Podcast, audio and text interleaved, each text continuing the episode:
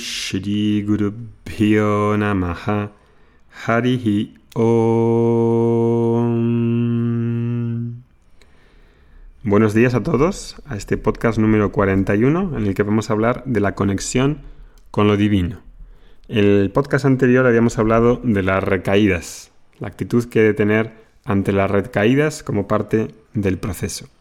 Y hoy vamos a descubrir un secreto que es la conexión con lo divino. Nuestra sociedad actual tiene varios preconceptos sobre lo divino, sobre Dios, sobre la religión, sobre lo, espiritual en general, porque en realidad está cansada de cierto discurso religioso que promete la vida de la felicidad eterna después de la muerte y lo que tenemos en esta vida es un valle de lágrimas. No me extraña que mucha gente esté desilusionada con la religión ante tal promesa, ¿no? En cierto, un poco una promesa de venir a la tierra a sufrir, lo cual lo encuentro un poco macabro, cuanto menos. Entonces hace falta limpiar algunas creencias y actitudes que me puedan colocar en una actitud en la que pueda reflexionar, aunque haya tenido una experiencia religiosa desafortunada, quizá a lo mejor no por la enseñanza original, sino por las personas que lo han transmitido y que han entendido mal el mensaje o que han tenido una aproximación em, errónea. Entonces, no importa si tengo una religión o no tengo religión, pero he de encontrar de una manera más objetiva ¿Qué significa lo divino? ¿Qué significa lo religioso? Porque quizá me esté perdiendo algo. ¿Entre Dios y tú hay algún intermediario? No. La conexión, entre comillas, es directa. Y los grupos a los que pueda pertenecer, religiosos o escuelas espirituales, en realidad todos están tratando de hacer que sea mejor persona, que sea más, más objetiva, que sea una persona más amable. Y si eso está ahí como en el corazón del proceso, en realidad ese es el parámetro que me he de fijar, menos me fijo menos en las etiquetas o en el sentido de pertenencia o en los rótulos. Entonces necesito una conexión mayor con algo mayor que el individuo con algo mayor que lo político o la sociedad? Hay varios versos en la Bhagavad Gita que hablan sobre las personas que hacen de Dios su amigo.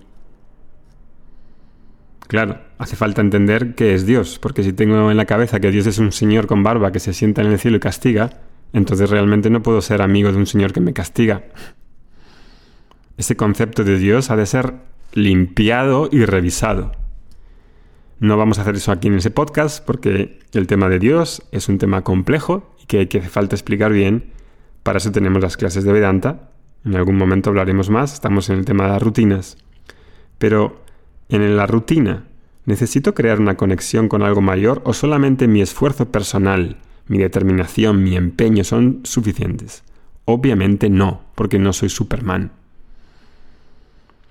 Entonces en la Bhagavad Gita había unos versos que dicen que las personas que hacen de Dios su amigo conquistan más rápidamente lo que precisan y lo que quieren. ¿Cómo? A través de sus oraciones y de entender que hay un orden, que hay un orden físico, fisiológico, biológico, psicológico, epistemológico, y ese orden desplegado en el universo con todas sus leyes es Dios, en sánscrito Ishvara. Entender Ishvara es muy importante. Y cuando hago mis oraciones, el sankalpa, las metas, el, el diario, no hay nadie en el mundo que pueda sentirse completamente seguro de sus pedidos y sus anhelos y sus metas. Nadie puede controlar los eventos de cómo se despliegan en la vida. Puedes controlar cómo van a ser tus hijos, si van a estar sanos, si van a tener una vida de objetividad, de integridad. No, no hay ningún notario que te vaya a garantizar por escrito nada de eso. Nadie pide por las dificultades que tenemos. Y hace falta entonces reconocer y darse cuenta de un cierto nivel de descontrol que hay en mi vida, que hay en tu vida, y que en realidad es mucho mayor de lo que creo. ¿Cuántas veces crees en tu vida que va todo bien, que está todo encaminado, y de repente es cuando menos te lo esperas, ¡zas! Todo cambia. El matrimonio acaba, el empleo acaba, cambias de país, cambia tu salud, cambia la salud de los que están alrededor, y ahí en ese momento, en un día, cambia la noción de tu realidad. Por eso, en cualquier proyecto que esté haciendo, como en este ritual, como las oraciones, en las metas, dentro de la mente ha de existir un orden mayor, que no depende de mi esfuerzo. Mi esfuerzo es uno de los factores, la planificación que haga, mi preparación. Eso es un esfuerzo. Pero hay factores que no controlo, factores que no controlo y que no tengo poder sobre ellos. Hay un plano, digamos, un orden que llamamos Dios, que he de tener también en cuenta. Y tener en cuenta eso hace que mi actitud a la hora de ejecutar mi acción sea diferente, tenga una actitud diferente. He de saber que tengo elección sobre las acciones. Puedo hacer, no hacer, o puedo hacer diferente si no estoy contento con los resultados. Pero en realidad no tengo tanto control como creo sobre cómo se desplegan los resultados. Y entonces en mis oraciones he de invocar a ese factor desconocido para que pueda entender que no todo depende de mí y de mi propio esfuerzo. He de invocar al factor desconocido. Para que pueda entender que hay cosas que se pueden cambiar, y si se pueden cambiar necesito el coraje y los recursos para poder cambiarlos, y eso sí que depende de mí, pero hay cosas que no se van a poder cambiar. Cosas que no se van a poder cambiar.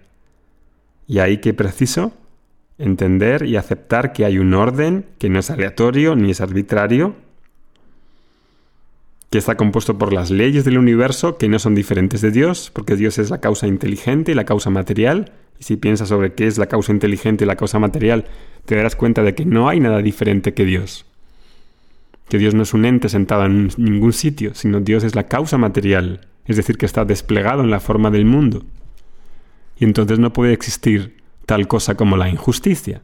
La injusticia es desde mi punto de vista, sin conocer todos los factores involucrados a lo largo de miles y millones de, años.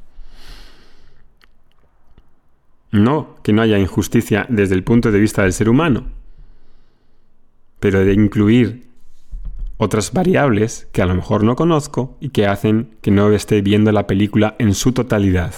El ser humano no ve la película en su totalidad porque es muy limitado en su mente, en su cuerpo, en sus sentidos, en la inteligencia, en lo que puede conocer, en su radio de acción. Y eso necesito incluirlo y poder decir una oración tipo, dame el discernimiento y la sabiduría para discernir qué es lo que puedo cambiar y qué es lo que no puedo cambiar y de aceptar, y no de una manera con resignación, porque la resignación no requiere ningún mérito. ¿Cómo puedo ser una persona realista, objetiva ante los hechos y reconocer que los hechos no son ni buenos ni malos, son solamente hechos? ¿Cómo no puedo poner resistencia a los hechos? Shama. Cuando hago entonces mis oraciones antes de ejecutar el Sankalpa, que es en realidad lo que hemos estado hablando todos estos podcasts, miro todo lo que he planeado en mi vida, necesito para este momento y antes de ofrecer al universo mi pedido, visualizo todo lo que quiero con todas sus razones y hago mi oración. Puedo usar una oración tradicional, algo que te conecta con algo importante. Lo tradicional y antiguo ayuda. Puedes utilizar, si eres cristiano, el Padre Nuestro. Ofreces tu pedido a Dios, que está en la forma del orden del universo.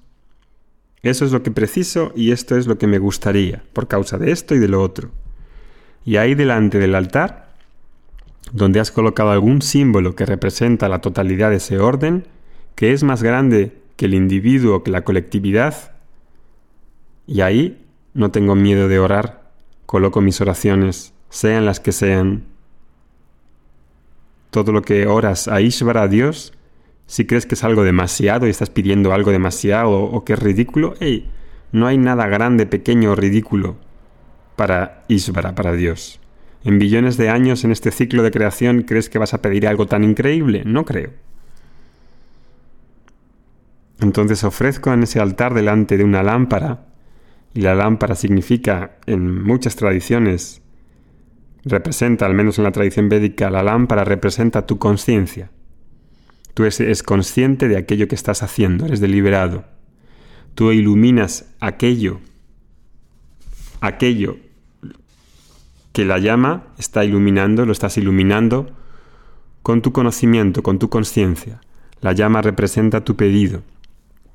La luz es el conocimiento, la luz es el fuego, es la luz que ilumina y también las bendiciones que estás recibiendo. Haces tu pedido, haces tus oraciones, cantas tu mantra, no hace falta que sea en sánscrito, haces tu oración y marcas ese compromiso contigo mismo en la oración. Om Shanti Shanti Shanti